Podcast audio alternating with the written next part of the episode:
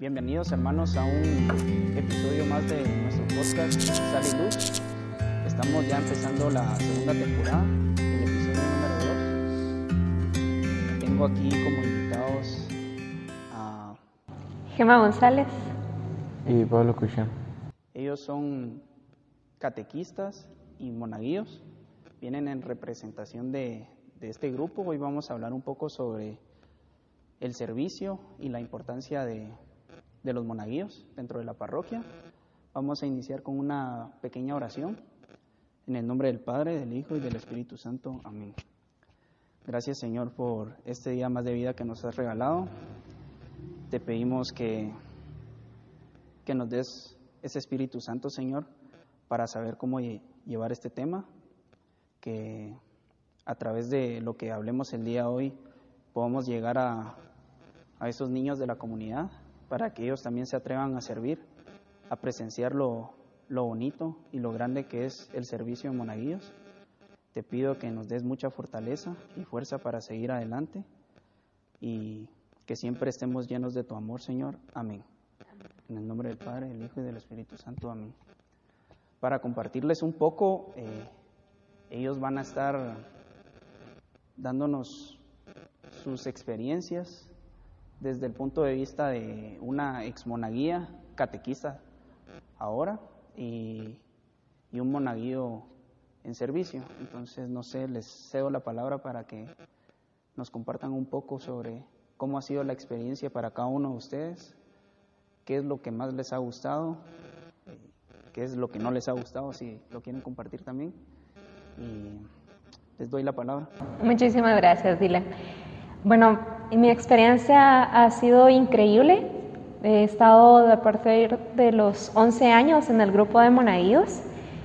Mi llamado ha sido al ver a mis hermanos mayores participar. Tengo tres hermanos mayores y cada uno de ellos pues también fue monaguillo. Al verlos a ellos presentes en el servicio del altar, eso también me llamó a mí para poder servir de esa manera a Dios entonces, a partir de los 11 años, pues, empecé mi servicio.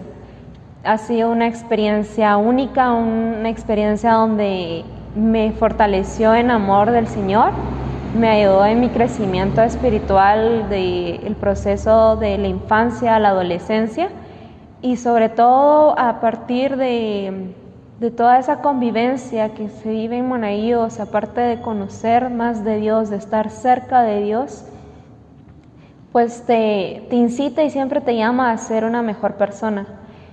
Eh, cuando ya terminé mi servicio, pues me uní como formadora eh, de los chicos de Monaguillos y ha sido una experiencia inigualable. Es algo tan precioso en el ver de cómo tú trasciendes de monaguillo a catequista, formadora, guía, donde ya tú te das te vas a dar a ellos en el sentido de buscar siempre lo mejor en su formación, en siempre estar para ellos, tanto como su guía y también como un amigo, porque también, ¿verdad? Este, también pues se, se da esa, somos como una familia. Entonces, la verdad es que para mí, ahora tengo 24 años, se puede decir que he estado casi aproximadamente de 9 a 10 años en el grupo, en el servicio, y es una experiencia bonita. A mí me llena de gozo, me llena de alegría, me da paz, me da tranquilidad saber de que le puedo servir a Dios de esta manera y también puedo ayudar a los niños para que ellos también puedan amar y dedicarse a Dios. Y pues a mí también me ha gustado este servicio durante estos años porque mi llamado fue a los nueve años gracias a mis hermanos que me sirvieron de ejemplo, por decirlo así, ya que mis dos hermanos estaban sirviendo en esos momentos. Entonces eh, eso fue mi inspiración para poder yo también entrar. Entré a los nueve, actualmente tengo 16 años y sigo sirviendo y espero seguir sirviendo más y uno lo mejor de ser monaguillo, aparte de estar sirviendo junto a Dios y a un sacerdote, es de que mm, hay paz, tranquilidad si uno llega eh, enojado, estresado por deberes o X razones, uno llega, se calma, toma las cosas con, piensa mejor las cosas y hace todo gracias a la bondad de Dios. Ya, y ¿Te has puesto nervioso alguna vez sirviendo? Eh, sí, principalmente los primeros meses cuando recién estaba empezando. ¿Cómo fue tu inicio? Eh, mi inicio sí fue algo divertido, por decirlo así, porque me pasaban un montón de cosas por no saber mucho del servicio. Eh, no, no mucho.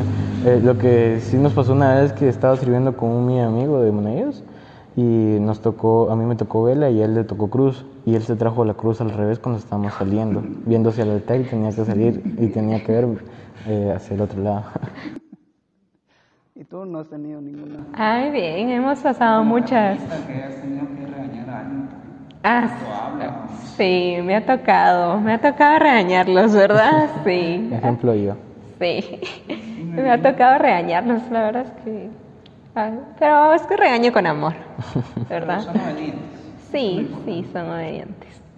Mm, También me gustaría preguntarles cómo es el- la formación que reciben ustedes, cuándo inician, eh, cómo es el proceso, cuánto tiempo lleva, eh, si hay algún algo en específico que, que se necesite para, para poder estar dentro del- de los monaguillos. Sí, claro, te comento. Pues anteriormente de, de la pandemia, pues nosotros manejábamos las catequesis de la siguiente manera.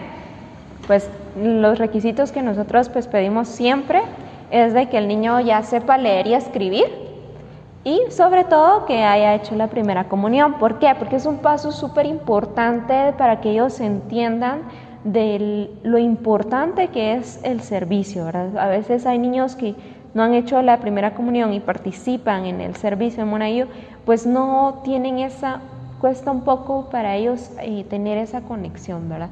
Entonces siempre eso es lo primordial, que tengan la primera comunión y que ya sepan leer y escribir. Nosotros pues damos las catequesis los días domingos. En San Juan pues las damos siempre antes de la misa de 11, ¿verdad? Pero como en todo esto ahora que es de una manera virtual, pues vamos a optar por nuevas modalidades. Entonces siempre llevamos de guía un manual, siempre tenemos un manual para poder eh, indicarles todos los temas, todo lo- el proceso, la liturgia, lo importante, ¿verdad? La liturgia, que ellos la sepan y entiendan cada proceso de la misa. Entonces, eh, aproximadamente dura la formación de cuatro a seis meses, ¿verdad? Son todos los domingos, siempre se culmina con un retiro y luego ya el domingo donde ya se donde sus padres les colocan eh, la sotana y el roquete y ya, pues ya ellos van a ser y forman parte de, de nosotros, ¿verdad? Formación, me imagino que fue distinta a la platicada ahorita. Sí, mi formación fue distinta con distintos catequistas, o- obviamente.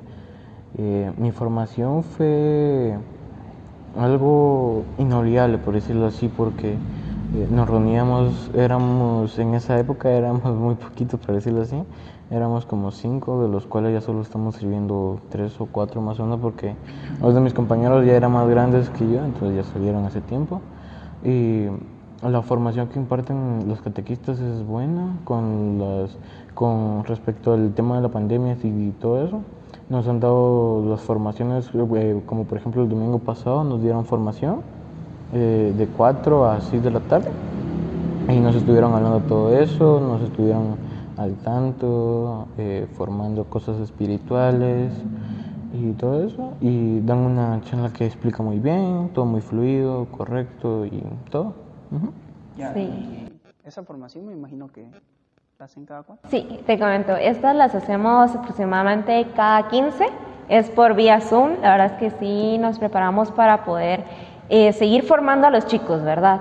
Eh, formarlos en cosas que tal vez ellos eh, no han olvidado y siempre formarlos en, en cosas que ellos tienen que saber, ¿verdad? Como todo cristiano católico tiene que estar formado, ¿verdad? Porque recordemos que si no hay formación, no, no vas a ser un buen cristiano. Entonces, nos hemos eh, pues reformado en esta nueva modalidad y damos ahora por medio de Zoom de 4 de la tarde a 6, 6 y media, ¿verdad? Eh, los domingos. Cada 15 y preparamos siempre un tema, una oración inicial, una oración final y dinámica, sobre todo también para que no se sientan los chicos de que, ay, solo voy a recibir un tema y tema y tema y tema, sino que también hacemos dinámicas, ¿verdad?, con respecto al tema, para que interactuemos y también nos divirtamos un poco, ¿verdad?, para que tengamos siempre esa misma conexión que teníamos y que se ha perdido por, por todo esto que está pasando actualmente. Sobre la cantidad de monaguillos. ¿Cuántos son ahorita por el momento? Pues sí, somos bastantes. Por ejemplo, en cada filial tiene una cierta cantidad. Entonces, te puedo dar un aproximado. En San Juan de la Cruz siempre hemos sido la sede que siempre ha tenido más monaguillos. Entonces, aproximadamente tenemos como entre 28 a 32 niños, ¿verdad? Actualmente por lo de la pandemia, por las restricciones, pues eh, no están sirviendo todos, pero ahí estamos siempre en, en, el servicio. En Santa Teresa son también aproximadamente como 20 chicos y también aquí en Nuestra Señora del Carmen también son como aproximadamente 20, 20 cinco chicos. Entonces sí somos un grupo grande, siempre hemos sido un grupo grande. Entonces, y entre más grande siempre es mejor porque así servimos todos, ¿verdad? Ya, em, ¿Todavía se está manejando el tema de los eh, retiros? ¿O, cómo? Bueno, te comento, por el momento, por pues, la situación, pues no hemos eh, tenido retiro con los chicos, pero primeramente Dios, vamos, eh, está en los planes platicar para ver si podemos realizar algún retiro, ¿verdad? Pero sí, o sea, antes de, la pandemia, sí, siempre tenían ellos su retiro casi a mediados de año, ¿verdad? Casi a mediados de año y luego también la convivencia, esa convivencia que se vive eh, para diciembre. Fin de año. Para fin de año siempre tenemos una convivencia donde pues pasamos tiempos para divertirnos y salir un poquito de la rutina. Ya. Em, yo estuve también como monaguillo hace años. Eh, y recuerdo de que la verdad era, era muy bonito el, tema de los retiros, de las convivencias. Eh, yo creo que era una de las mejores partes del ser monaguillo. Eh, también recuerdo el servicio de las misas que agarrábamos el incensario de una manera muy buena. Ajá, pero no, no sé, o sea, no sé cómo, cómo manejan ahora todo el servicio. Si yo me recuerdo que en, mis tiempos era, a mí me tocaba el incensario, el otro domingo me tocaba la campana, el otro domingo no me tocaba nada, así. pero no sé si se maneja de la misma manera todavía el, calendario de monaguillos. Eh, me gustaría también escuchar un poco de, Pablo, de, qué es lo que más nervios te da, no sé, o, si te has equivocado alguna vez. Eh, si Sí, no sé. Y nervioso me podría considerar con algunos servicios que no soy bueno. O sea, actualmente no puedo decir que soy el mejor haciendo todos porque obviamente nadie es perfecto. Pero en algunos sí ya los manejo bien, pero a veces me distraigo por confiarme que ya lo sé hacer y no lo hago bien y correcto. Entonces me pongo nervioso cuando, eh, por ejemplo, a veces eh, no toco bien la campana, por darte un ejemplo, no toco bien la campana y cuando no toco bien me pongo nervioso y siento que toda la gente me está mirando o algo así. Aunque esté detrás del altar y nadie me esté viendo, pero me pongo muy nervioso con temas de ese respecto. ¿Y qué más les iba a comentar sobre catequistas? ¿Cuántos catequistas están participando ahorita? Pues actualmente eh, somos como, ahorita te hago la cuenta, somos seis en San Juan, son cuatro en Nuestra Señora del Carmen, serían entonces, ¿qué? Diez. Pero casi siempre hemos sido como entre 15, 15 catequistas en general, contando con las tres, con las tres filiales, como 15. Como... 15 catequistas. Sí. Eh, ¿Para ser catequista se necesita alguna formación? Bueno, te comento, ahorita nos estamos formando, así, y estamos recibiendo formaciones. Siempre el, pues, pues, si tú deseas ser catequista, lo importante es de que sepas de qué trata el servicio y sí, tenés que formarte para saber y para poder instruirlos, ¿verdad? Entonces sí hay una pequeña formación. Ya. esa formación me imagino que es espiritual. Sí, es una formación espiritual, incluso, o sea, eh, pues ahorita actualmente la estamos recibiendo con el diácono. El diácono nos está impartiendo, sí, con nos estamos, él nos está impartiendo también para seguir formándonos. Me imagino que también eh, Ah, sí, eh, la catequesis y todo eso.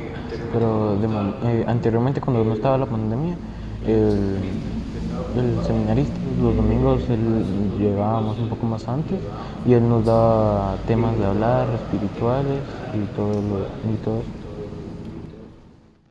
Quisiera saber un poco sobre cómo ha sido su experiencia, tú como ex monaguía y, y vos como monaguío, compartiéndoles un poco, yo cuando estuve como monaguío, al principio pues servía solo por servir, pero poco a poco ese servicio me fue cambiando, me fue dando una madurez espiritual, de ya no solo ver que era una simple misa, ¿verdad? Sino que venía y estaba viendo cómo la carne se convertía en el cuerpo y, la, y el vino en la sangre de Cristo. Eh, aprendí también los tiempos de, que se manejan durante un año litúrgico, tiempo ordinario, tiempo de Adviento, tiempo de Navidad, etcétera. Entonces quisiera que ustedes me hablaran un poco de cómo ha sido esa experiencia, cómo los ha hecho madurar, cómo los ha hecho crecer, eh, si ustedes consideran que después de ese servicio ahora son mejores personas o siguen siendo los mismos. Me gustaría que, que nos compartieran un poco. Empezamos contigo. Sí, em, gracias Dylan. La verdad es que sí, me ha hecho madurar como persona, me ha hecho crecer espiritualmente, darme cuenta que no es solo asistir a la Eucaristía, sino que es un sacrificio y que nosotros también somos parte de, porque Él nos ha librado de todos los pecados y Él nos muestra su infinito amor. Él nos dice que está realmente presente en la Eucaristía, en la hostia, en el cáliz, que está Él ahí. También en la hora santa uno puede experimentar en ese entorno como Él nos dice, aquí estoy, amada mía, deja tus, tus preocupaciones, aquí estoy para liberarte. Y es una experiencia donde a mí me llena, me llena de paz, me llena de tranquilidad porque a veces uno puede llegar con muchas tribulaciones, muchas preocupaciones y cuando estás en ese encuentro de Dios donde está Él, ahí expuesto, pues te da ese amor y esa tranquilidad y paz. ¿Pablo? Eh, sí, eh, anteriormente, con respecto a esto, eh, cuando yo empecé a servir, solo hacía el servicio por hacer, no sabía qué es lo que realmente estaba haciendo. Como por ejemplo me ponían a incensar, yo solo incensaba, pero no sabía para qué o para quién lo hacía.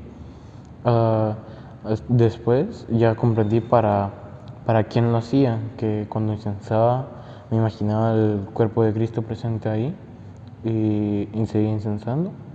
Y actualmente no, no, estoy muy relacionado con profundizar la misa tal como, tal como es, pero ya estoy más familiarizado con la misa, que sé que, es que no solo voy el domingo a servir o a misa, sino que ya sé más o menos para lo que voy y para lo que escucho y lo que tengo que entender.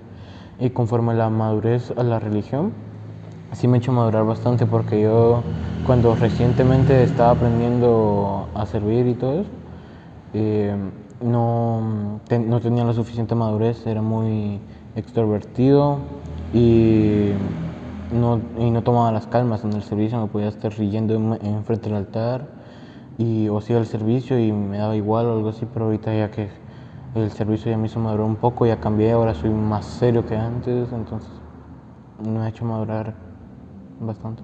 Sí, yo yo lo que sí he notado es que la mayor parte de los que hemos sido monaguillos pues, hemos experimentado esa madurez, ¿verdad? Yo sé que pues tal vez personalidad y todo no la podemos cambiar, pero, pero ver de distinta manera el, servicio dentro de la iglesia, yo creo que eso nos ha hecho durar durante muchos años acá. Yo creo que el que llega a ser monaguillo es muy difícil que, que salga de la iglesia. Eh, más que todo emigra para algún otro grupo, o, no sé, o busca de alguna manera algún servicio, o no alejarse de la iglesia, que es en sí lo, lo primordial. Eh, yo les agradezco mucho su participación. Les comento que también vamos a tener de invitados a, a un catequista de acá de Nuestra Señora del Carmen y a un monaguillo. Eh, vamos a estar con ellos también platicando un poco más sobre lo que es ser monaguillo. Eh, les agradecemos a, a, todos los de la comunidad por escuchar este podcast que se va a dividir en dos partes, desde ya se los comentamos. Muchas gracias Gemma, muchas gracias Pablo. Gracias por, Dylan. por la participación. Gracias igual. Y esperamos poder seguir grabando otros podcasts y volverlos a invitar. Y si en algún momento pues ustedes quieren participar de este grupo, Muchas gracias por la invitación. Gracias.